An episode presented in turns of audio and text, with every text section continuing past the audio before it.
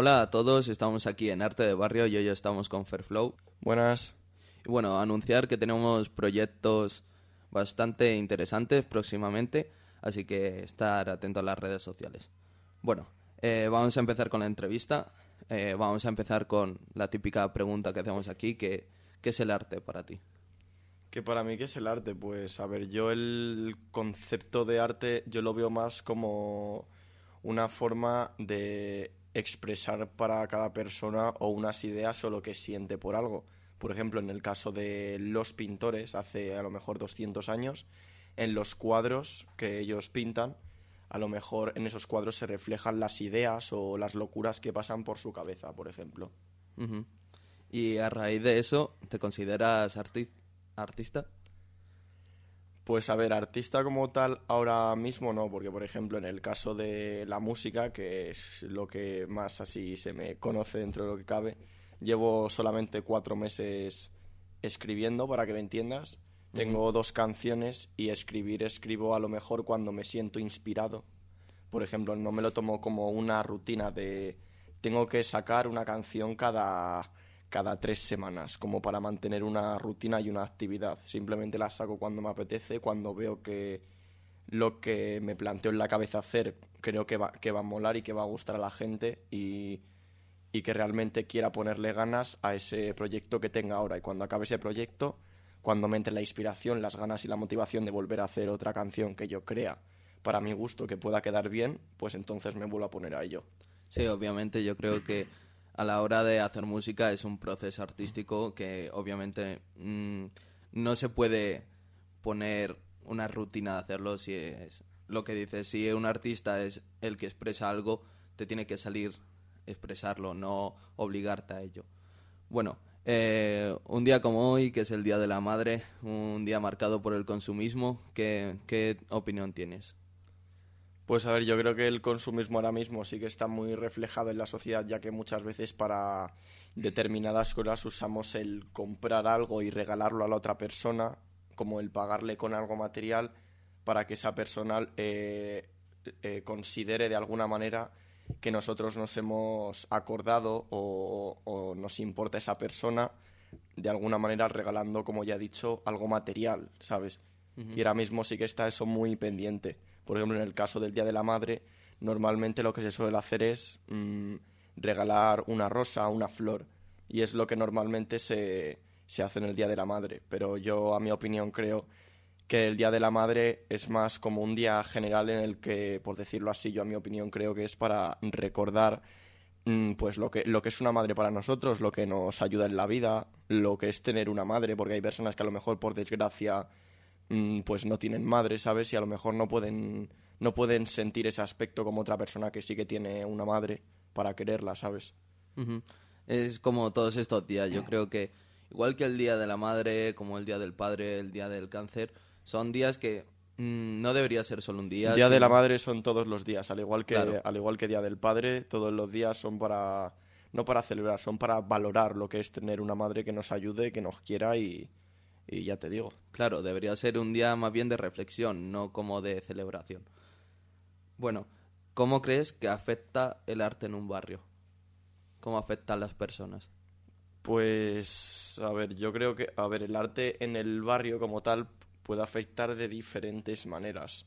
Visto que a lo mejor una, una zona, una zona, un barrio tiene una tiene como una especie de como unas creencias por decirlo así o unos ideales diferentes dependiendo del arte que se haga, que se cree en ese barrio, puede dar lugar a crear un concepto que es lo que caracterice a ese barrio, unas ideas que te digan esta cosa y digas, pues, eh, pues esas, esas ideas, esas, ese tipo de arte, como lo quieras entender, es lo que caracteriza a ese barrio, a esa zona.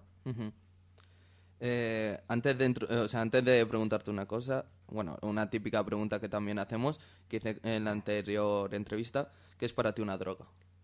¿Qué, es para mí una droga? Pues, a ver, para mí una droga es eh, cualquier sustancia, objeto o cosa la cual te cree una, una dependencia por la que tú llegues hasta luchar por conseguir ese, esa droga.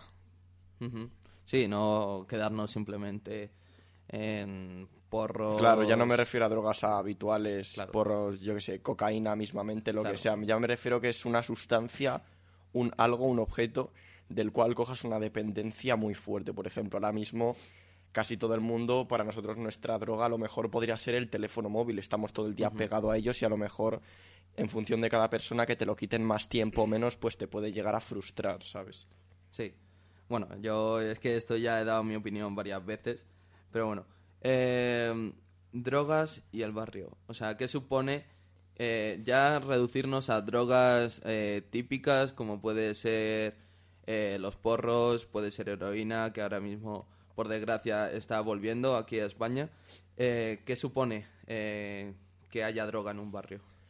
Pues a ver, que haya droga en un barrio supone que, en que, pues, que, es lo, que los camellos, en este caso, la pasen, la trafiquen, y eso supone que muchas personas que sean, por, como dices tú, que sean de barrio, que estén todo el día en la calle con sus colegas o intentando trabajar o buscándose la vida para poder, para poder tener algo para comer o para pagarse la casa o la luz, mismamente lo que sea, el que haya drogas en un barrio, pues lo que te lleva es a consumirlas, a comprarlas o en el caso si eres camello a exportarlas para que esa persona la consuma y al final se va creando pues ya que te digo un círculo de, de... sí un círculo vicioso. Hmm. ya o sea las drogas yo creo que en un barrio eh, suponen como el evadirte de una realidad que te afecta. Y eso se ve sobre todo marcado en, en barrios de clase trabajadora. Sí. Y ya no solo es centrarse en los camellos típicos de barrio, porque al fin y al cabo yo creo que son unos afectados más, sino en las grandes mafias que se benefician de ese eh, de esa dependencia. Exactamente. Eh, como ya hemos repetido varias veces aquí, eh, el barrio tiene consignas muy malas. ¿Por qué crees que es eso? ¿A qué te refieres con consignas? Mm, si vas a un barrio que no sea que no tenga mucho dinero eh, te van a robar hay gente drogándose por ahí. Ah bueno. No puede salir nada bueno de un hmm. barrio. Pues a ver yo creo que a eso la gente tiene una idea de que en, en las zonas más pobres al fin y al cabo la gente no tiene dinero para pagarse una buena casa tener un buen trabajo pagarse una una buena ropa una buena vestimenta. Y al fin y al cabo a donde van es a lo que pueden y, y el, el, hecho de no tener esas comodidades que a lo mejor una persona más rica, con más dinero, podría tener, las personas al tener tantas preocupaciones lo que intentan es evadirse, como hemos hablado en la pregunta anterior, lo que buscan es evadirse de esas preguntas, lo que les lleva a consumir droga. Luego también, en el, en el caso de lo que has dicho antes, de que entras a un barrio y te roban, eso también es una de las cosas principales, a, mi, a mi parecer, más que el tema de la droga, a que, un bar, a que un barrio vaya cogiendo mala fama, porque a ti no te hace mucha gracia eh, tener que ir a un barrio eh, que a lo mejor des dos pasos, veas un grupo, una pandilla eh, en, en, la, en la manzana de enfrente, en la manzana de enfrente, y que digas, pues me voy a echar para atrás porque los chavales ya te empiezan a mirar con cara rara de es que este chaval me da rabia por las gafas que lleva y te van a ir a robar sin tú haber hecho nada. Y eso es lo que más mala fama a mi parecer es cómo se gana un barrio. Sí, también tener en cuenta que lo que pasa mucho en los barrios, eh, los padres no pueden estar tanto tiempo en casa, eh, no hay mucho dinero, entonces la gente busca otras formas de, de no sé, de conseguir ese dinero, dinero fácil. Y yo creo que no, no es ya las personas, sino que el no tener ese dinero eh, convierte a una persona a robar o a cualquier cosa y eso se ve acentuado sobre todo en los barrios. Bueno, cambiando un poco de tema y volviendo al ámbito musical, ¿con qué estilo que, eh, te sientes más cómodo? Eh, pues a ver, yo para escuchar la verdad, sinceramente, me gusta música de todo tipo. Puedo escuchar hasta música de trap, rap, rock, hasta música indie, hasta la típica música que ponen de fondo en las outros de los vídeos de YouTube. Cualquier música que a mí que a mí me cause bienestar o me cause tranquilidad y que me mole, sea lo que sea, yo me la voy a poner a escuchar. En el caso de, por ejemplo, para hacer temas, yo a lo mejor sí que mi, mi descubrimiento es, es bueno, eh, el año pasado, a mitad del año pasado, fue el dembow, ya que normalmente para, la, para la, juventud, en el ámbito de fiestas y tal, el reggaetón, el dembow, el trap es lo que más suele triunfar. Y yo en ese, en el caso del ámbito de fiestas, a mí el dembow sí que es una música que sí que se me pega, se te, como por decirlo así, se te sube por el cuerpo y te ayuda como a motivarte, a bailar, etcétera. Luego, para, para temas de reflexión y tal, puedo eh, yo me inspiro bastante más en el rap como por ejemplo el último tema el último tema que subí a YouTube. Sí que sí que es verdad que el rap yo lo uso por ejemplo más para reflexionar más para pensar o para dar mi opinión sobre algo. El trap a lo mejor puede ser una, una mezcla de los dos. ¿qué te llevó a hacer música? o sea has dicho que vale, vale. cuatro meses que empezaste. ¿qué, dentro de ti te dijo hmm tengo que hacer. Vale, vale, pues te voy a hablar bastante de este tema, si no te importa. A ver, yo desde, desde ya un par de años atrás, antes de que se pusiera de moda, como digo yo, el tema de hacer música, porque ahora mismo cualquiera puede hacer música teniendo un pelín de dinero, teniendo material. Cualquier persona puede hacer música que a lo mejor no puede tener tanta repercusión como otra, pero al fin y al cabo la facilidad dentro de lo que cabe la tienes ahí, aunque a veces tengas que poner un poco de dinero o lo que sea. Yo hace bastantes años, yo cuando más empecé con el tema de, de escuchar música más a saco fue pues, en 2013-2014 cuando se empezó a poner de, moda, de moda el electro, el dubstep y todo, y todo este rollo. Y yo ahí pues me molaba mucho la música electrónica. Y yo, ya te digo, antes de que se pusiera de moda el hacer música y todo esto, pues el 2014-2015 a mí me hubiera encantado siempre poder producir mis propias, mis propias canciones, son, dije, hostia, a lo mejor me, molaría hacer algún, alguna canción así como a lo mejor mis, mis artistas que más me gustan, pero yo no entendía ni cómo se hacía, ni los programas que tuvieras que usar, ni mesas de mezclas, etcétera. Entonces, eh, hace, hace unos tres años yo empecé con el tema del beatbox, antes de empezar a improvisar de vez en cuando y tal, yo empecé con el tema del beatbox porque a mí era algo que a lo mejor en casa pues te, aburrías y te puedes hacer sonidos, pues luego descubrí lo que era y el beatbox era algo que, me molaba. Y a, eh, raíz de eso, cuando, eh, cuando empecé, seguía con la idea en la cabeza de hacer canciones, etcétera, y luego empecé a ver por YouTube pues que la, mm, que la gente, incluso algunos amigos míos, empezaban a sacar canciones, aunque fueran de rap, que el rap, el rap, por ejemplo, a mí no me lleva gustando de toda la vida, ¿sabes? Desde que por ciertas causas familiares, etcétera, y problemas que haya tenido en mi vida, pues sí que a lo mejor necesitaba momentos para reflexionar y a lo mejor me tiraba más hacia el rap o hacia canciones más tristes. Y ahí es cuando empecé a ver el potencial o el objetivo que tenía el rap, ¿sabes? Aunque en un tema de rap tú puedes hablar de, de muchos, de muchos temas, ámbitos, etcétera. Entonces yo, eh, al, al seguir con la idea de que, me, de que me molaría hacer canciones y tal, pues el, en diciembre del año pasado, 2018, yo probé, quise probar y como ya te dije en una pregunta anterior, que el dembow fue como mi descubrimiento para el tema de fiestas y tal, pues em, empecé a pensar y digo, si, si para fiestas a la gente el dembow, aparte del reggaetón, pero el dembow es una música como más potente para bailar, pues digo, pues venga, voy a probar, voy a hacer alguna, voy a hacer una canción así y tal y al final pues como ya te digo no tenía los materiales necesarios ni el dinero para poder producir una, una canción bien con su autotune, sus efectos, su videoclip y tal, pues yo me puse yo me puse a grabarla con unos cascos del móvil en una habitación de hotel. Y claro, cantando eh, cantando un género como es el dembow, que es un género que requiere autotune para hacer tu voz más melódica y claro, ten en cuenta que yo eh, grababa mi canción a pelo, con mi voz de mierda, ¿sabes? Entonces sí que mucha gente, pues sí que, sí que la, eh, la canción esta primera que hice, sí que se llevó bastantes críticas por ese tema, pero yo, por ejemplo, esas críticas no me afectaron, porque yo sabía lo que era la canción, sabía lo que tardé en hacer la canción y sabía que los, eh, lo que es la producción de la canción no tenía nada, estaba pegada con la base, estaba ajustado el audio, etcétera, y ya está, y no tenía nada. Por eso las críticas que tuve sobre la primera canción a mí me daban igual, me la sudaban completamente sobre todo a la hora de hacer música, yo creo que mm, no hay que fijarse mucho en lo que dice la gente. Bueno, ya no solo a la hora de hacer música, sino a la hora de hacer cualquier ámbito artístico. Yo creo que hay que centrarse más en tu objetivo, en lo que quieres hacer y poco más. Eh, ¿Tú crees que podríamos vivir sin música? Pues mira, te voy a contestar a esta pregunta de la siguiente manera. Yo creo que sí se podría vivir sin música, pero claro, la música lleva existiendo desde toda la, desde toda la vida, desde el mismo canto de los pájaros en la prehistoria hasta ahora mismo ver a artistas en conciertos haciendo música.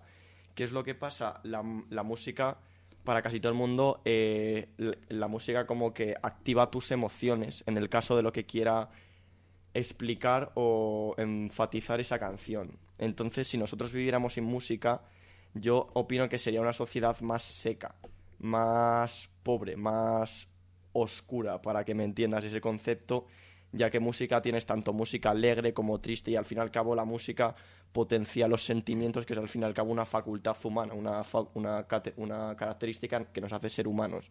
El tema de, de, poder, de poder expresar nuestros sentimientos, ya sea por la música, o por el arte o por donde sea. Entonces, si tú quitas a la humanidad lo que es el descubrimiento de la música hace ya miles de años atrás, le estás quitando una parte de su, de, de su esencia, ¿sabes lo que quiero decir? Y a lo mejor sería una sociedad totalmente diferente.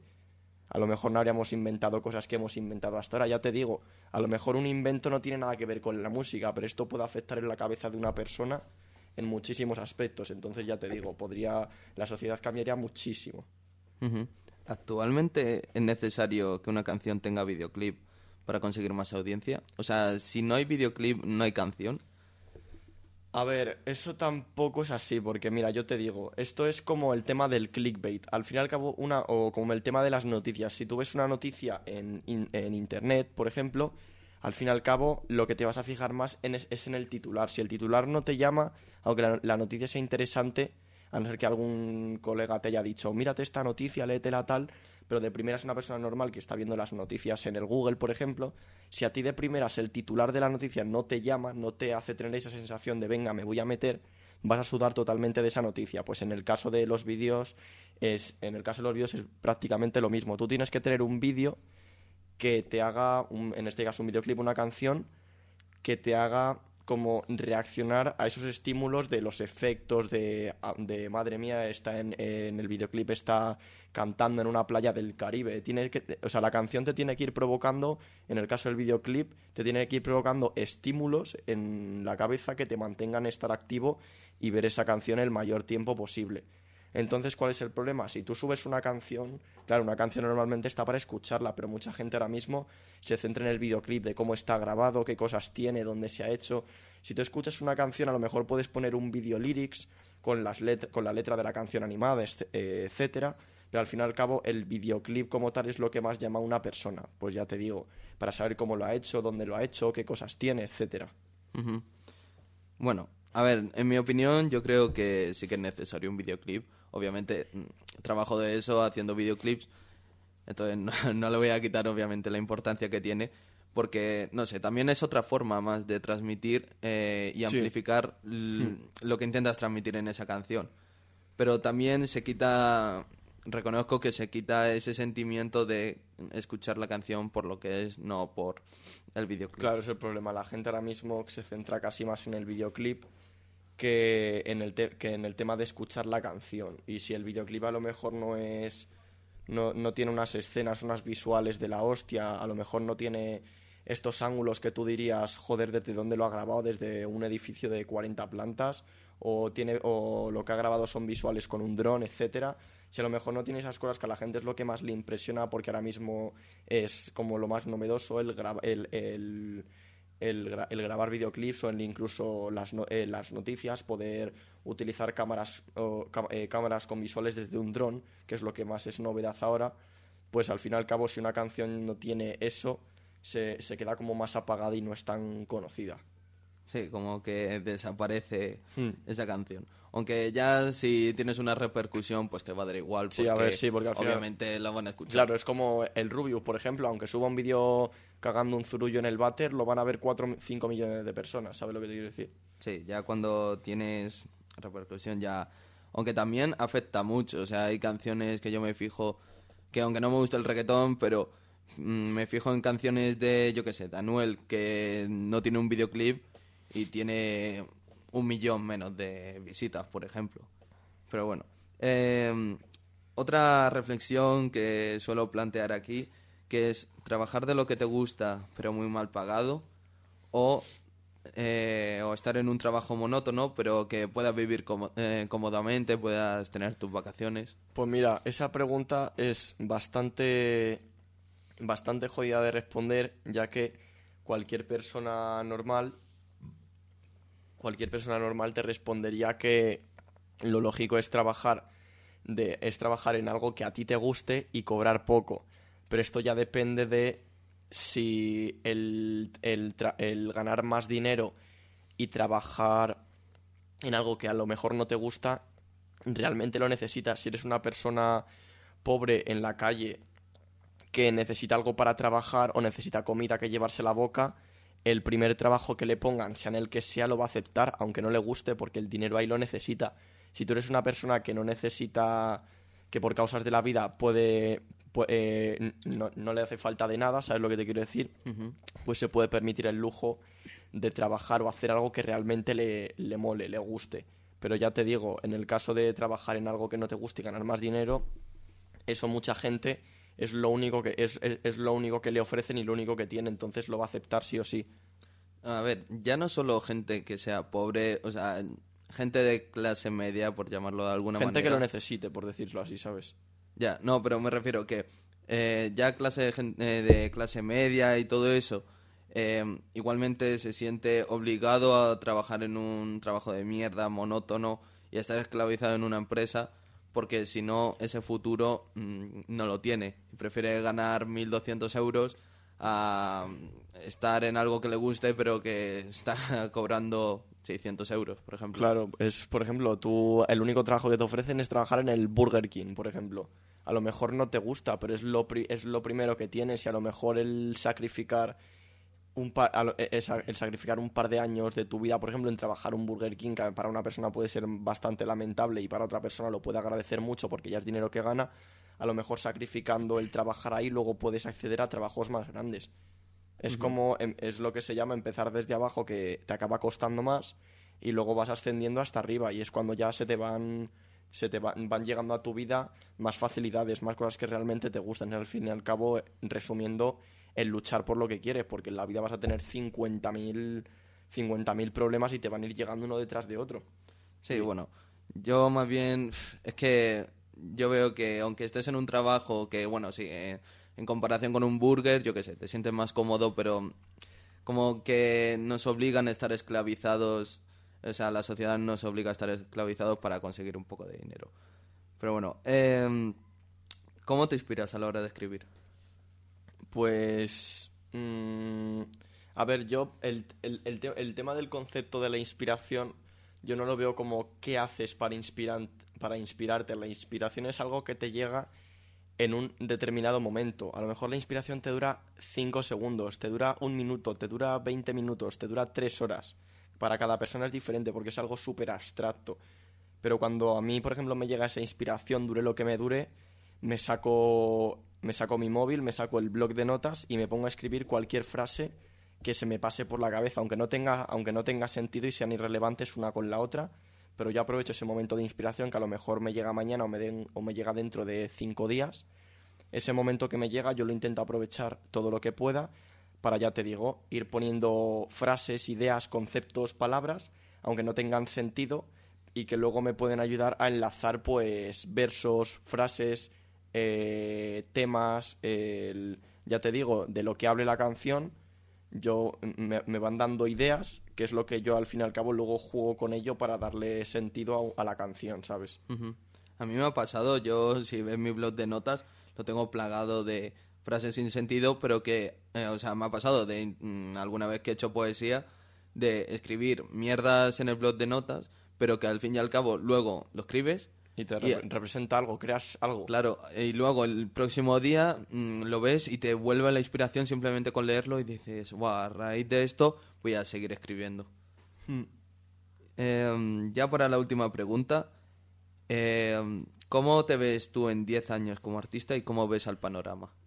Pues a ver, Yo ya te digo, yo artista ahora mismo como tal no, no, no, me considero porque lo veo ahora mismo más como algo como hobby, que sé que es algo que me gusta porque como te he dicho al principio del todo, a mí la música me lleva gustando toda la vida y el sueño de poder hacer mi, mis propias canciones, sean de rap, trap, eh, reggaetón, dembow, que es lo que más escucho ahora, tanto de música electrónica, de lo que sea, yo es algo que el poder crear mi propia canción me lleva gustando desde hace ya muchos, muchos años y a lo mejor sí que es algo que por lo, por lo que sí que me intentaría pues luchar y esforzarme. ¿Cómo me veo yo dentro de 10 años? Pues mira, sinceramente no lo sé, depende mucho de si, el, si todo el tema este de la música es algo que en mi vida triunfa y que veo que me gusta, porque a lo mejor dentro de 5 años se me quita la motivación de hacer canciones y solo me gusta escucharlas. Es como a quien le gusta ver el fútbol en la tele y no le gusta jugarlo, ¿sabes lo que te quiero decir? Pero si yo. Depende mucho de, de, cómo me vaya el tema de. El tema de la, de la música. Si es algo que a mí me va gustando, que veo que, que puedo ganarme algo, algunas pelas o algo, pues a lo mejor como trabajo principal no me lo puedo tomar, pero como hobby sí que sería algo en el que eh, invertiría, ¿sabes? Sí, invertiría, invertiría, dinero, tiempo, eh, claro, tiempo, material para poder mejorar mi estudio de producción si es que llego a tener, ¿sabes? Y en el caso, en el caso de que no sea así, pues sinceramente me vería, eh, me vería siguiendo estudiando, ¿sabes? Mm. Porque tampoco me quiero quedar parado y más ahora como está, como está el país, que casi te renta más irte a trabajar fuera, ¿sabes lo que decir? Y pues ya te digo, no me quedaría parado en el caso de, lo, de que la música no me funcionara y seguiría estudiando, intentando buscar alguna cosa para, ya te digo, seguir, seguir beneficiándome y ganando, ganando dinero sin quedarme parado, porque en la vida quedarte parado es lo peor que puedes hacer. Sí, obviamente.